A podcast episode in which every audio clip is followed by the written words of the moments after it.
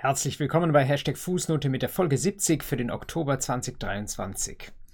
Schön, dass Sie da sind. Willkommen im Wintersemester heißt diese Fußnote und ich hoffe, Ihnen gelingt ein guter Start jetzt in diese Vorlesungszeit und das gilt natürlich besonders für diejenigen, die das Jurastudium aufnehmen. Schön, dass Sie im Jurastudium angekommen sind.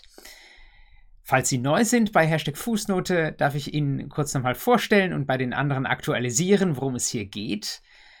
Es handelt sich bei Hashtag Fußnote um einen Video-, aber auch Audio-Podcast, der dazu da ist, um Sie mit Neuigkeiten aus der juristischen Welt zu versorgen.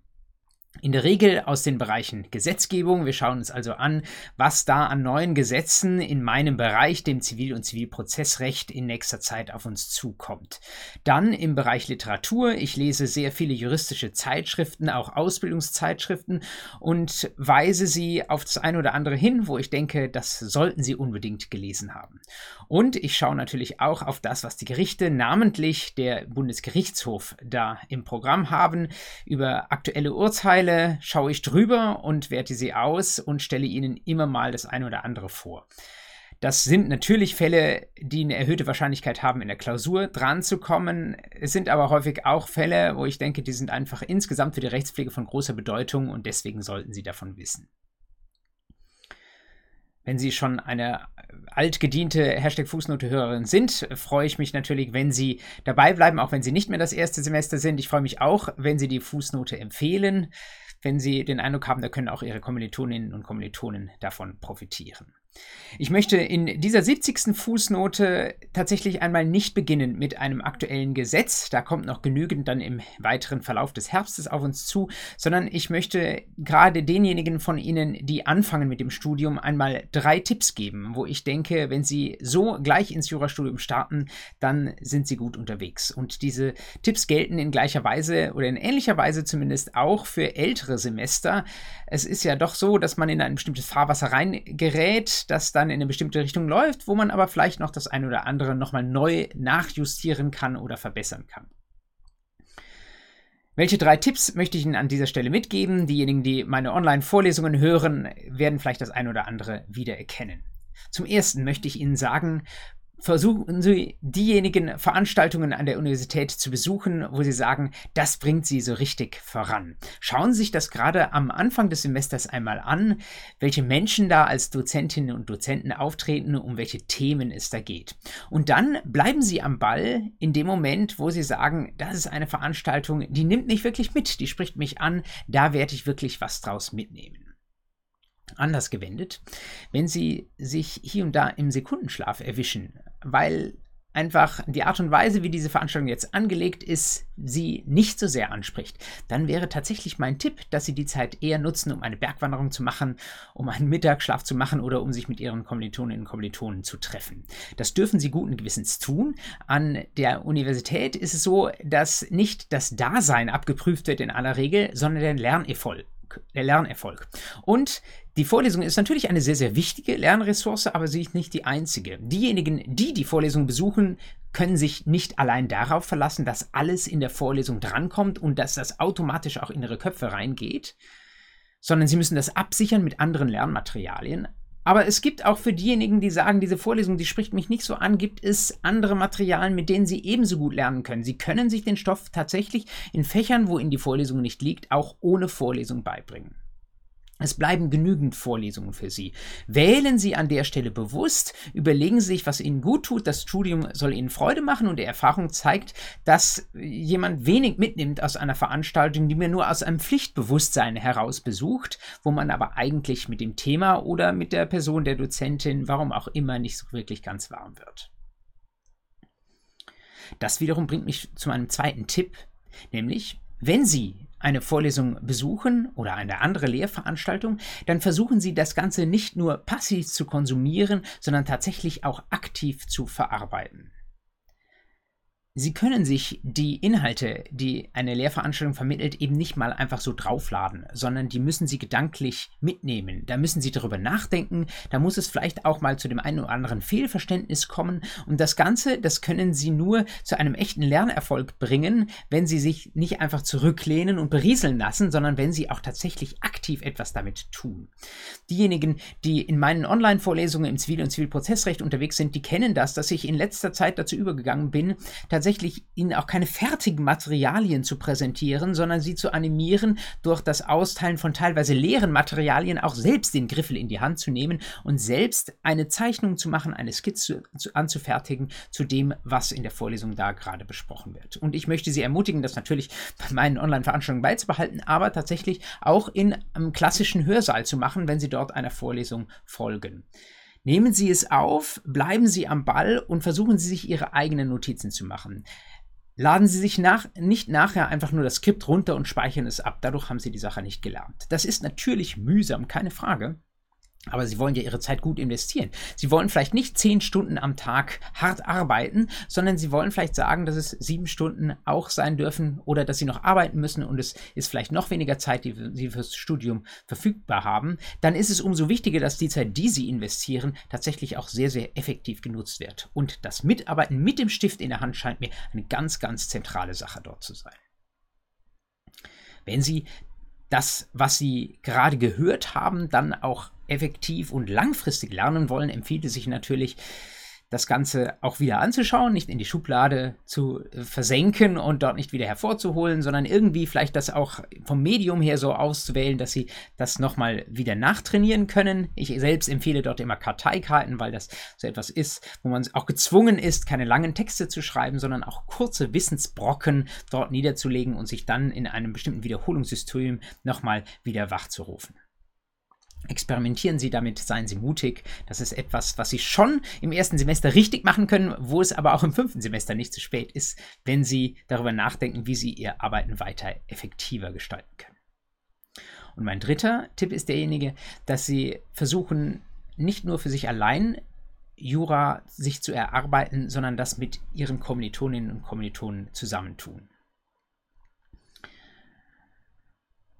Und dazu muss man manchmal ein Stück weit den eigenen Schweinehund überwinden. Man muss nämlich andere Leute ansprechen. Und am Anfang des Studiums sind die alle noch so fremd, man kennt sie noch nicht, man weiß vielleicht auch nicht, was deren Erwartungshaltung ist, wie die einen so finden werden. Und man hat dann immerhin die, das Angebot der Fakultät, dass man eine Arbeitsgemeinschaft von der Uni aus organisiert besuchen kann und dann belässt man es tendenziell dabei. Mir ging es damals ganz genauso. Und doch bin ich inzwischen der festen Überzeugung, das genügt eigentlich nicht. Sie brauchen auch Raum für ihre individuellen Fragen. Und ihre AG-Leiterin mag noch so nett und kompetent sein, sie können ihr nicht alle Fragen stellen, die sich im Laufe des Studiums auftun. Deswegen brauchen sie die private Arbeitsgemeinschaft. Sie brauchen eine Gruppe von drei oder vier Leuten, die ungefähr auf dem gleichen Lernstand und Arbeitsstand sind und mit denen sollten Sie sich einmal in der Woche für ein paar Stunden treffen und die aktuell erlernten Themen nachbesprechen. Das klärt Verständnisschwierigkeiten, es klärt vielleicht auch mal ein Fehlverständnis. Sie haben dort die Möglichkeiten, sehr niedrigschwellig auch mal Dinge, die Sie selbst verstanden haben oder glauben verstanden zu haben, vorzutragen und dadurch abzusichern. Sie äh, können sich vielleicht auch über aktuelle Fälle unterhalten, sich überlegen, wie Sie das gelöst hätten, was wohl in der Klausur drankommt. Wie Sie die Klausur gelöst hätten, weiß ich nicht, ob das im Nachhinein noch so eine gute Sache ist. Aber jeden Jedenfalls bleiben sie miteinander im Gespräch und sie merken, die anderen kochen nun mit Wasser. Und das ist sehr, sehr ermutigend, weil sie wissen, sie sind nicht allein. Es geht zwar vielleicht manchmal auch nur langsam vorwärts, aber es geht voran. Sie haben einige Jahre Zeit für dieses Jurastudium. Diesen Weg gehen sie nicht alleine. Die private Arbeitsgemeinschaft, die können sie nicht früh genug gründen. Ich weiß, es ist schwer, da am Anfang Leute anzusprechen, berufen sich sonst auf mich, sagen sie, ähm, sie hätten das in so einem Podcast gehört, dass man das ganz am Anfang beginnen soll. Und versuchen sich vielleicht einfach mal als so eine Gruppe zu zusammenzufinden. Wenn das nicht die Gruppe, vielleicht wird das nicht die Gruppe sein, mit der Sie durchs ganze Studium gehen. Vielleicht sagen Sie nach zwei Semestern, na, das ist jetzt nicht die Art und Weise, wie ich arbeiten möchte, dann sprechen Sie andere Leute an, die Sie bis dahin kennengelernt haben. Aber auf jeden Fall tun Sie etwas, schieben Sie das nicht auf den nächsten Tag. Wenn Sie heute hingehen, am heutigen Tag, wo Sie diese Fußnote hören und sich Vorlesungen zurechtlegen, wo Sie sagen, das Thema interessiert mich, vielleicht gar nicht nur die Standardvorlesung, vielleicht sagen Sie auch Rechtsphilosophie, Rechtssoziologie, Rechtspsychologie, das sind spannende Themen, nehmen, Sie werden gelehrt, eine tolle Dozentin an Ihrer Fakultät, dann legen Sie sich diese Vorlesung zurecht. Wenn Sie das machen, wenn Sie sich Karteikarten und einen Griffel kaufen und wenn Sie eine private Arbeitsgemeinschaft anstoßen, dann haben Sie an diesem Tag wahrscheinlich schon mehr getan, als Sie an allen anderen Tagen dieses Semesters tun müssen.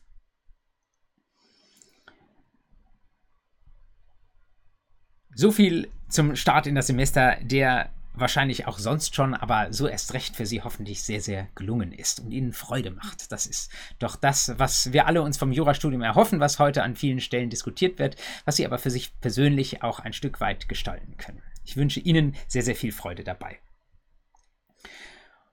Und gebe Ihnen dazu, wie in den anderen Fußnoten auch, natürlich gern auch noch die eine oder andere Leseempfehlung mit Blick auf aktuelle Literatur oder auch aktuelle Urteile. Der Start meiner Leseempfehlungen geht zurück auf einen Teilbeitrag, den ich Ihnen schon in der letzten Fußnote empfohlen habe. Da möchte ich Sie nur noch mal kurz darauf hinweisen, dass dieser erste Teilbeitrag jetzt durch einen zweiten Teilbeitrag vervollständigt wurde. Sie erinnern sich, Johannes Herve und Vincent Weber haben in den juristischen Arbeitsblättern JA 23 etwas geschrieben über den Abgasskandal. Ich muss Ihnen nicht sagen, wie wichtig das Thema ist und wenn es da nun einen Doppelaufsatz gibt, der Ihnen die fall- und klausurrelevanten Probleme möglichst vollständig aufarbeitet, dann ist das natürlich eine Pflichtlektüre für Sie. Juristische Arbeitsblätter 23, dieser zweite Aufsatzteil finden Sie auf den Seiten 793 bis 802. Bei mir jedenfalls ist das über Beck Online erreichbar. Dann den zweiten Aufsatz, den ich Ihnen empfehlen möchte, ist einer aus der Feder von Kahn Yildiz. Und der findet sich in der Legal Revolution Zeitschrift, eine Zeitschrift, wie sie glaube ich auch heißt, für digitale Rechtsanwendung, die Sie seit einiger Zeit neu im Sortiment finden. Aber Sortiment ist fast schon der falsche Begriff, denn das ist eine reine Online-Zeitschrift. LRZ heißt sie und Sie finden sie unter lrz.legal. Und Kahn Yildiz macht sich in einem Beitrag auf den Randnummern 623 folgende im aktuellen Jahrgang Gedanken über die Haftung für Massenschäden.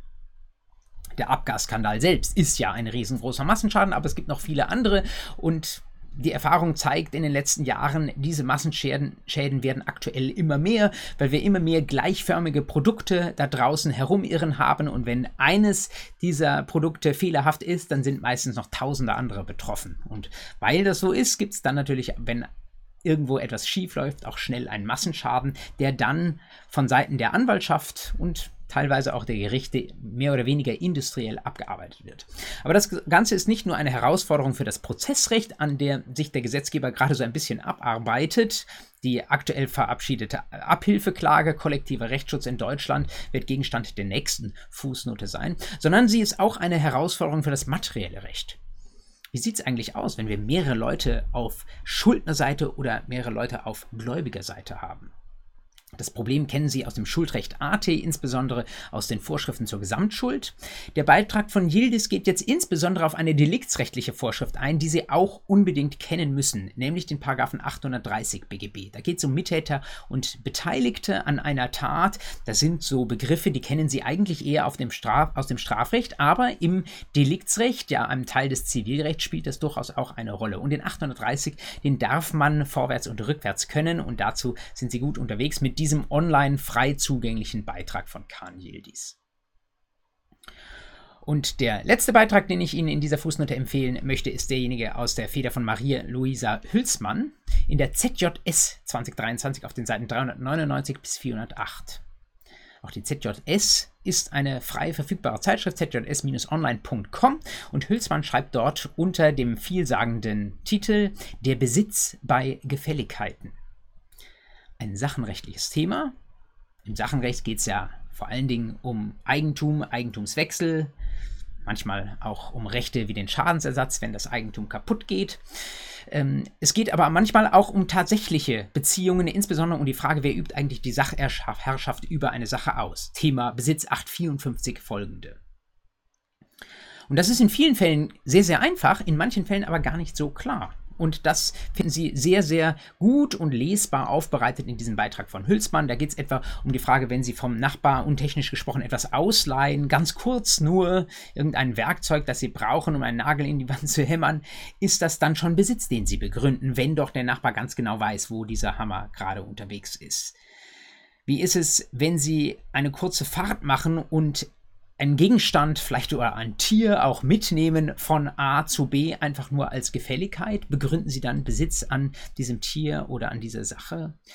Wie ist es, wenn Sie im Urlaub auf die Wohnung oder bestimmte Gegenstände einer anderen Person aufpassen, aber eigentlich gar nicht selbst groß die Sachherrschaft ausüben wollen, sondern nur im Not für den Notfall vielleicht einen Schlüssel haben? Das sind einige von vielen Fällen, über die man da sprechen kann. Auch da sollten Sie orientiert sein. Deswegen ist der Beitrag von Hülsmann auch für Sie eine Pflichtlektüre. Und damit habe ich es Ihnen, glaube ich, jetzt in dieser Fußnote recht einfach gemacht, weil ich eine Reihe von online verfügbaren Open Access Zeitschriften diskutiert habe. Diese Zeitschriften, die ZJS gibt es schon einige Jahre lang, die hat eine bewegte Geschichte. Ähm, was es noch nicht so lange gibt, ist die LRZ. Was ich immer wieder beobachte in jüngerer Zeit, dass es mehr und mehr langsam, aber doch stetig mehr Artikel gibt, die im Open Access verfügbar sind. Und hier möchte ich mal einen kleinen Hinweis geben, nicht nur an diejenigen, äh, wie die meisten von Ihnen, die immer in diesen Zeitschriften lesen, sondern auch an diejenigen, die vielleicht im Studium oder dann in der weiteren Ausbildung im Referendariat oder bei einer wissenschaftlichen Mitarbeit an einem Lehrstuhl schon einen Moment weiter sind, die vielleicht mal darüber nachdenken, selbst etwas zu veröffentlichen. Man kann tatsächlich heute auch mal darüber nachdenken, wo veröffentliche ich meinen Beitrag und man kann darüber nachdenken, ob da nicht vielleicht Open Access auch ein valides Kriterium sein sollte. Ich kann Ihnen sagen, für mich ist das so. Denn ich schreibe ja nicht nur für die Schublade, sondern wenn ich mir die Mühe mache, Gedanken zu verschriftlichen, möchte ich auch, dass sie möglichst viel gelesen, viel rezipiert werden, vielleicht auch möglichst viel Widerspruch finden, wer weiß. Dann aber brauche ich eine möglichst hohe Verbreitung und da liegt es in der Natur der Sache, dass wenn es eine Paywall gibt, die vor diesem Beitrag aufgebaut wird, dass der dann weniger gelesen wird. Natürlich gibt es innerhalb der Paywall-Zeitschriften auch diejenigen, die viel gelesen werden, wie etwa die NJW und diejenigen, ähm, die vielleicht nur 1000 Abonnentinnen und Abonnenten haben und dann vielleicht äh, Ihr Beitrag insgesamt nur 30 Leute erreicht, die tatsächlich das auch durchlesen. Dann können Sie sich fragen, ob es sich lohnt, den geschrieben zu haben. Vielleicht ja, wenn es ein guter Gedanke ist, vielleicht aber auch weniger. Aber es gibt eben auch inzwischen die frei verfügbaren Zeitschriften. Ich habe schon äh, häufig hingewiesen auf das Anwaltsblatt etwa. Der Deutsche Anwaltverein hat eine anwaltsorientierte Zeitschrift, die schon immer in einer eigenen App auch online verfügbar ist und in einer großen Datenbank online gestellt wird. Die ZJS, die ich jetzt heute erwähnt habe, ist ein anderes Beispiel für eine schon immer ähm, frei verfügbare Zeitschrift. Die LRZ ist jetzt dazugekommen. Und was mir jetzt in den letzten Wochen passiert ist, dass ich auch wiederum einen Beitrag jetzt fast fertig habe, geht es um Vertragsschluss im E-Commerce, ähm, wo ich mir überlegt habe, wo, wo veröffentliche ich das? Und dann äh, gab es tatsächlich eine Zeitschrift, mit der ich in Kontakt war, die hat dann von sich aus gesagt, ja, in bestimmten Fällen sind wir sogar mal bereit, das frei auf der Homepage zu stellen. Das war für mich ein schöner Aufhänger, dann auch die Frage zu stellen, ob sie mir das zusichern können. Sie konnten mir das zusichern. Das war für mich dann am Ende der springende Punkt zu sagen, okay, in dieser Zeitschrift möchte ich meinen Beitrag veröffentlichen. Fragen Sie wenn Sie etwas geschrieben haben, auch von sich aus danach nach. Fragen kostet nichts und ich glaube, wenn mehr Leute fragen, dann kommt vielleicht ganz langsam auch bei den alteingesessenen juristischen Verlagen das Bewusstsein, dass ähm, was dran sein kann, dass äh, eine gute und hohe Verbreitung tatsächlich allen Beteiligten etwas nützt. Und damit kommen wir zum dritten Thema für die heutige Fußnote, nämlich die Rechtsprechung. Hier habe ich Ihnen zwei Entscheidungen mitgebracht aus der Feder des Bundesgerichtshofs. Und sie haben es beide in sich. Das erste ist eine prozessrechtliche Entscheidung, die wahrscheinlich in mündlichen Prüfungen, insbesondere im zweiten, vielleicht auch mal im ersten Examen rauf und runter geprüft werden dürfte. Und das andere ist eine gar nicht unwichtige materiellrechtliche Entscheidung aus dem Bereich des 241 Absatz 2 Nebenpflichten zum Kaufvertrag. Schauen wir erst auf die prozessrechtliche Entscheidung. Gar nicht so schwer, auch wenn man im Prozessrecht noch nicht so viel gehört hat. Entscheidung vom 8. August 2023, Aktenzeichen 8 ZR 20 aus 23, Volltext wie immer in den Shownotes verlinkt. Da ging es um einen, eine Eigenbedarfskündigung, die äh, für Streit gesorgt hat. Denn eine Vermieterin äh, wollte zunächst einmal eigentlich ihre Immobilie verkaufen. Sie wissen, 566 BGB Kauf bricht nicht Miete. Das muss die Mieter so noch nicht beunruhigen. Dann hat aber die Vermieterin doch von den Verkaufsabsichten Abstand genommen, hat gesagt, nein, ich kündige euch wegen Eigenbedarf, jetzt möchte ich nicht mehr verkaufen, jetzt sollen meine Söhne in dieser Immobilie wohnen. Und da haben die Mieter gesagt, das glauben wir Ihnen nicht. Ähm, sie wollten doch verkaufen. Ähm, wir haben den Verdacht, wenn Sie jetzt wegen Eigenbedarf kündigen und Ihre Söhne vorschieben, dass Sie dann vielleicht die Söhne nur äh, nur pro forma mal drei Monate lang drin wohnen lassen und dann die unvermietete Wohnung, äh, die unvermietete Immobilie verkaufen wollen. Denn jedem ist klar, eine unvermietete Immobilie bringt natürlich einen weit höheren Kaufpreis als eine vermietete. Weil die Mieter sich also gesperrt haben, gegen den ähm, Kündigungsprozess hat die Vermieterin geklagt auf Räumung und Herausgabe. Beim Amtsgericht war sie dafür dabei erfolgreich. Das Amtsgericht hat das halt geglaubt mit dem Eigenbedarf. Ähm, das war irgendwie so plausibel vorgetragen, fand das Amtsgericht ähm, und hat der Klage stattgegeben. Das Ganze ging eine Instanz nach oben in die Berufung zum Landgericht. Und jetzt beim Landgericht München 2 hing das Ganze, hat das Landgericht gesagt, naja, ähm, was hat das Amtsgericht denn da gemacht? Na okay, Eigenbedarf muss man natürlich hinsehen, ob es echter Eigenbedarf oder nur vorgeschoben war, aber so hat das Landgericht gesagt, wie das Amtsgericht das gemacht hat, das passt schon. Da sehen wir jetzt keine große falsche Beweiswürdigung oder dass ein Zeuge grob missverstanden worden wäre. Das glauben wir schon, deswegen lassen wir das Amtsgerichtsurteil bestehen. Mit anderen Worten, das Landgericht hat gar keine große eigene Beweisaufnahme neu aufgerollt, sondern hat gesagt, das passt schon wo, so, wie das Amtsgericht das gemacht hat. Und dann wurde der BGH mit der Sache befasst. Und der BGH hat das Landgericht ziemlich gescholten, weil er gesagt hat, da hat das Landgericht den Paragraphen 529 Absatz 1 Nummer 1 ZPO aber gründlich missverstanden. Das ist die Vorschrift, die sagt, was in der Berufungsinstanz passiert und wann die Sache nochmal neu auf der Tatsachenebene neu aufgerollt werden muss. Und da ist von Zweifeln die Rede, die man haben kann, wenn man sich den Sachverhalt anschaut. Und der BGH schilt das Landgericht und sagt, hey, so wie das äh, sich euch dargestellt hat, dass da Eigenbedarf war und da gab es ein bisschen widersprüchliche Angaben von der Vermieterin und ihren Söhnen, was denn eigentlich geplant war mit diesem Haus, das waren so offenliegende Zweifel, da hättet ihr nochmal neu in die Tatsachenbewertung einsteigen müssen. Was ihr nicht machen könnt als Berufungsinstanz, wo es ja nicht nur um Rechtsfehler, sondern auch um Tatsachenfehler geht, was ihr als Berufungsinstanz nicht machen könnt, ist, dass ihr einfach nur prüft, ob das, was das Amtsgericht gemacht hat, ob das nachvollziehbar und irgendwie plausibel war. Wenn man nämlich als Landgericht, als Berufungsinstanz sagen würde, man prüft das Amtsgerichtsurteil nur auf Fehler, die etwa, also rechtliche Fehler, die in der Tatsachenwürdigung passiert sind, dann wäre, würde man sich ja zurückziehen auf das, was eigentlich nur die Revisionsinstanz macht. Dann würde man nämlich das Urteil nur auf Rechtsfehler prüfen. Das aber ist eben nicht, das ist ja der Unterschied zwischen der Berufung und der Revision. Das äh, Revisionsgericht, der BGH, prüft nur auf Rechtsfehler. Aber das Berufungsrecht ist die zweite Tatsacheninstanz. Das bedeutet, da sind relativ früh Zweifel veranlasst, ob das Ganze so passt, wie das Amtsgericht gemacht hat. Und das kann viel Aufwand bedeuten, muss man halt alles alles nochmal aufrollen. Aber in diesem Fall hätte das Landgericht das tun müssen. Also BGH ähm, sehr, sehr äh, kritisch mit dem Landgerichtsurteil umgegangen und sehr, sehr schroff zurückverwiesen. Das Ganze hat also noch kein Ende.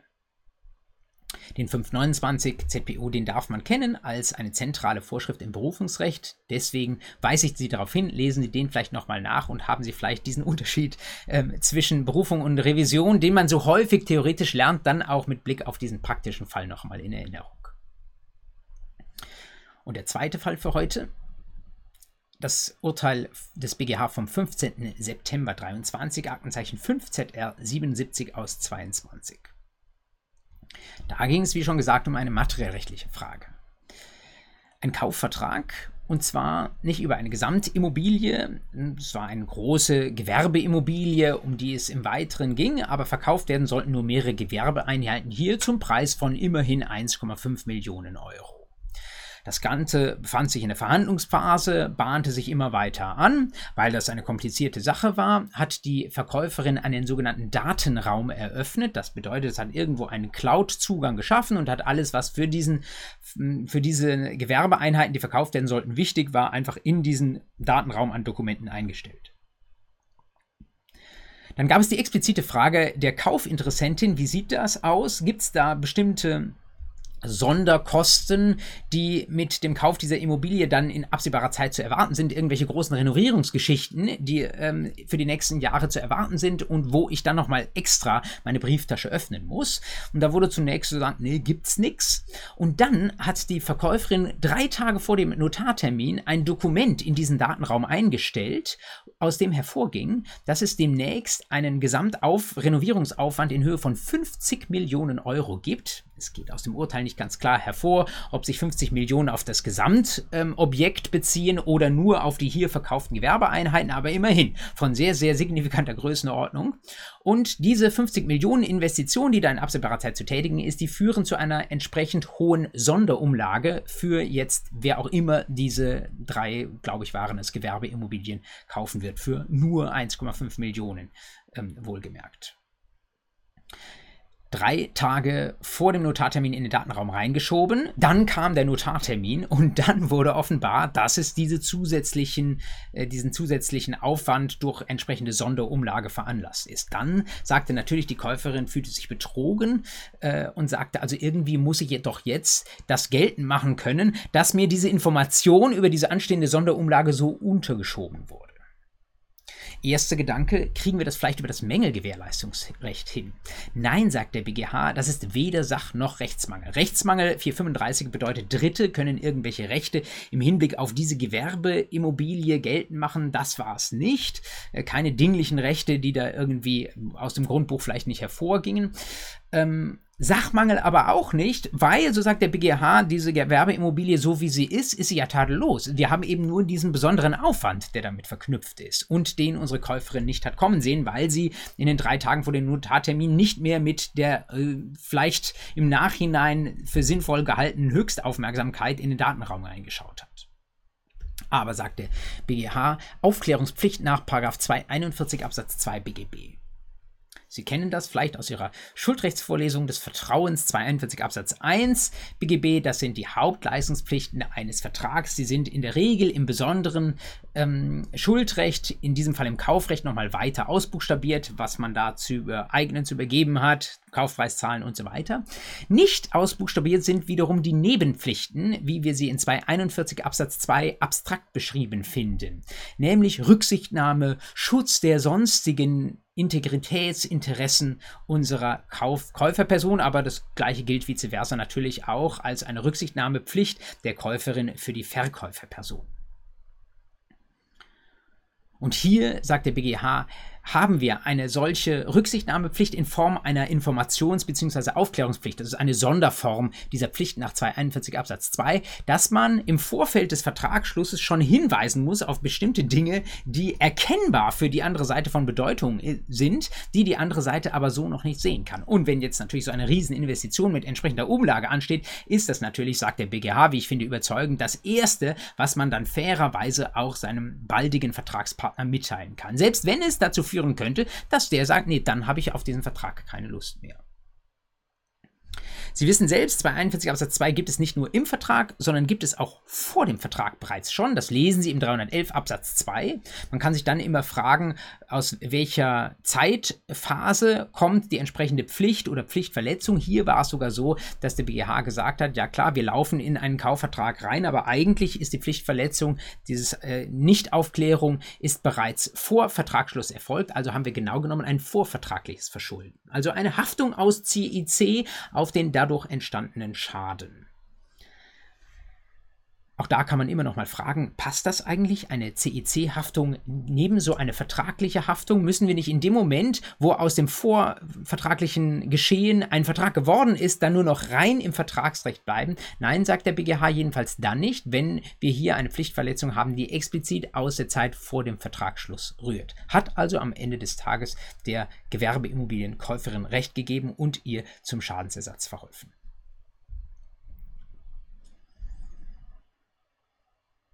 So viel habe ich Ihnen mitgebracht für diese 70. Fußnote. Ich hoffe, das bringt Sie voran. Denken Sie natürlich äh, an diese Urteile, wenn das Ihr Klausurfall wird. Ähm, schauen Sie in die Literatur, die ich Ihnen angegeben habe, aber vor allen Dingen gehen Sie nochmal die drei Tipps durch, die ich Ihnen eingangs gegeben habe. Wählen Sie ganz bewusst Ihre Veranstaltungen und aber auch andere Lehrmaterialien aus. Schauen Sie, dass Sie nicht nur konsumieren und sich berieseln lassen, sondern dass Sie auch aktiv für sich arbeiten, auch wenn es anstrengend ist. Das ist wirklich effektiv. Und dann finden Sie sich mit anderen aus dem Jurastudium zusammen, um mit Ihnen gemeinsam zu arbeiten. So macht es richtig Spaß. Äh, das können Sie mir glauben und Sie dürfen gerne dann den Beweis antreten.